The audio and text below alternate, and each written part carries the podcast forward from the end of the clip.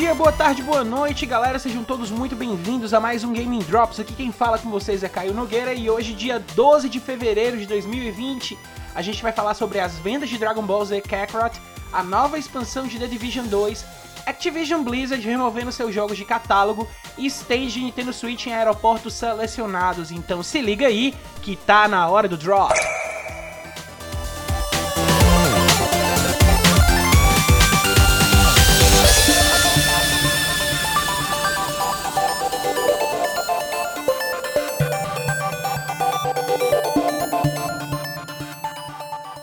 Galera, que Dragon Ball é uma marca rentável, isso a gente já sabe, né? Afinal, o mangá e anime fazem sucessos no mundo inteiro desde 1984. Tal sucesso não poderia se manter apenas nessas duas mídias e vários jogos sobre o mundo de Son Goku foram criados aí ao longo dos anos. Mas o mais relevante é a força que a franquia mantém até os dias de hoje. Lembramos aí que nos dois últimos anos tivemos dois grandes jogos de Dragon Ball sendo lançados: Dragon Ball Fighter Z que é um grande sucesso de crítica já foi lançado figurando entre os jogos de luta do cenário competitivo mundial mais assistidos. E esse ano tivemos aí, logo no começo, o jogo de aventura em mundo aberto Dragon Ball Z Kakarot, que ontem atingiu a impressionante marca de um milhão e meio de cópias vendidas. Esse número, embora alto, ainda não bate do jogo anterior, porém tem uma diferença de tempo entre os lançamentos e tempo de mercado entre os dois jogos aí que deve ser considerado. E é muito bacana ver Dragon Ball com essa rentabilidade toda. O mangá, que figura no panteão das obras mais importantes da indústria, tem o seu reconhecimento merecido a cada ano. Embora na geração passada do PlayStation 3 e do Xbox 360, os jogos não foram tão bem recebidos quanto os que estão sendo nessa geração. É muito bom ver que Dragon Ball conseguiu se reinventar para o mercado de jogos e que tem aí muito mais sucesso engatilhado para o futuro.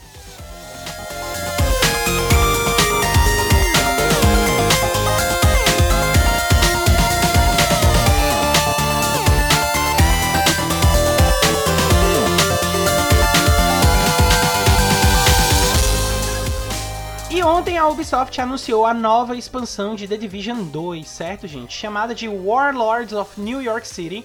A expansão vai levar os jogadores de volta para Nova York, mapa do primeiro jogo da franquia, que além da infecção do vírus, agora foi atingida também por um furacão. A história da expansão vai se passar oito meses após o final do jogo original e dois meses após o final do segundo jogo, e vai continuar com a história desses dois jogos ao mesmo tempo colocando o jogador em uma caçada contra o vilão Aaron Keener. Entre as novidades de jogabilidade foram prometidas um novo nível máximo para os personagens, que agora vai subir para o nível 40, um conjunto de ações e desafios que darão uma vasta possibilidade de progressão ao jogo, e um sistema de avisos que vai facilitar a comunicação entre os jogadores durante os combates. A expansão está agendada aí para o dia 3 de março, com valor previsto de R$ 99,00 para os consoles e R$ 90,00 para PC. Galera, The Division, ao meu ver, é um jogo muito subestimado, certo? Ele foi um jogo que teve um lançamento bem conturbado no primeiro, no primeiro jogo. Teve aquela questão do downgrade visual que a, a Ubisoft estava fazendo na E3, estava colocando os trailers mais bonitos do que o jogo realmente era. Aconteceu isso com The Division, aconteceu com Watch Dogs, enfim. Além disso tudo, teve algumas coisas do trailer da E3 de jogabilidade que acabaram ficando de fora do final do jogo, né? Na, na versão finalizada que foi apresentada para o mercado, como é o caso dos drones, né? Isso aí nunca realmente apareceu no primeiro jogo. Porém, com o tempo e com o suporte, a Ubisoft conseguiu deixar o jogo muito divertido, principalmente para ser jogado em cooperativo, que é um modo que eu pessoalmente gosto muito de jogar. Caso você tenha interesse em experimentar um pouco da franquia, a versão base de The Division 2 entrou ontem em promoção com 95% de desconto em todas as suas plataformas. Então, ela tá custando aí em torno de uns 9, 10 reais para quem quiser comprar agora, certo? Essa promoção entrou ontem exatamente, creio eu que para fazer uma base boa de pessoas e interessar elas para esse próximo lançamento aí do The Division 2, tá?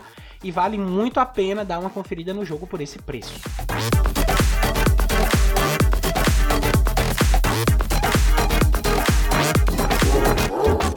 O serviço GeForce Now, plataforma de streaming de jogos da Nvidia, lançada recentemente, já está enfrentando um problema bem sério e não é por culpa própria.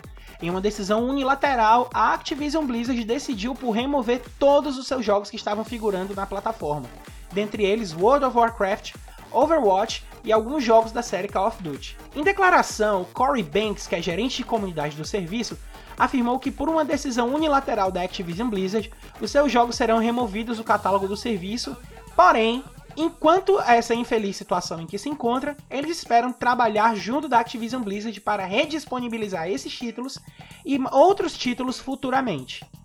O serviço, além da Activision Blizzard, conta ainda com outras empresas grandes como Ubisoft, Bethesda, 2K e a Paradox. Gente, a Activision Blizzard tem tomado algumas decisões bem estranhas no modo geral nesses últimos tempos, né?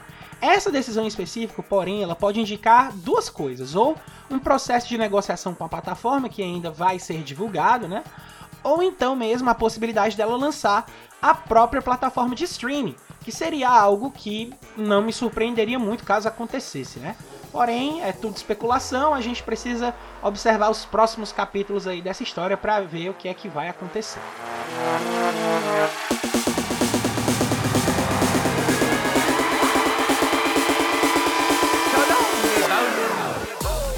Encerrando o giro de notícias de hoje, gente, a Nintendo sempre inova nas formas de fazer divulgação e propaganda dos seus jogos, e isso não é de hoje, né? Além das preocupações de inovação de gameplay, ela tem sempre buscado formas novas de fazer suas divulgações, por exemplo, lançando o, o Nintendo Direct, que ela normalmente faz dentro da E3.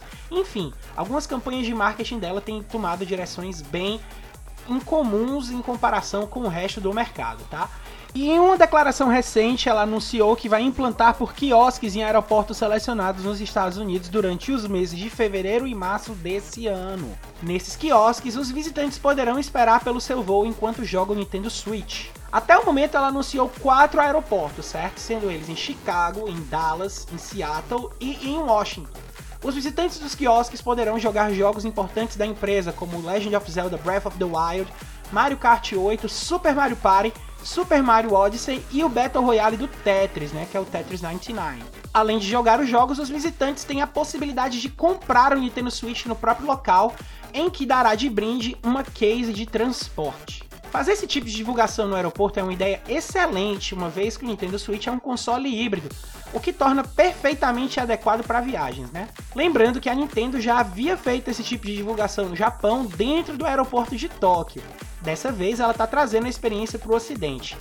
Já assim, ver essas coisas aqui no Brasil é muito difícil, muito difícil mesmo de que as empresas tenham interesse de fazer esse tipo de divulgação aqui dentro do Brasil. Futuramente aí um dia quem sabe, né?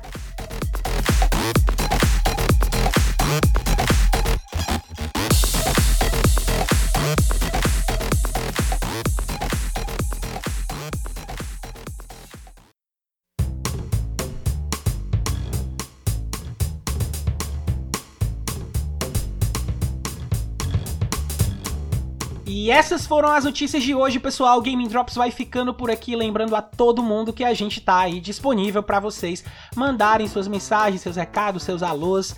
Basta entrar em contato com a gente mandando um áudio diretamente pelo Anchor, plataforma no qual esse podcast está hospedado, ou então mandando uma DM na arroba Gaming Drops, que é arroba no Twitter, onde você fica atualizado aí das coisas que estão acontecendo, de quando é que lança episódio novo, algumas notícias que a gente faz alguns comentários que não foram publicadas no Gaming Drops enfim, é uma fonte aí de acompanhamento de notícias no Twitter, beleza?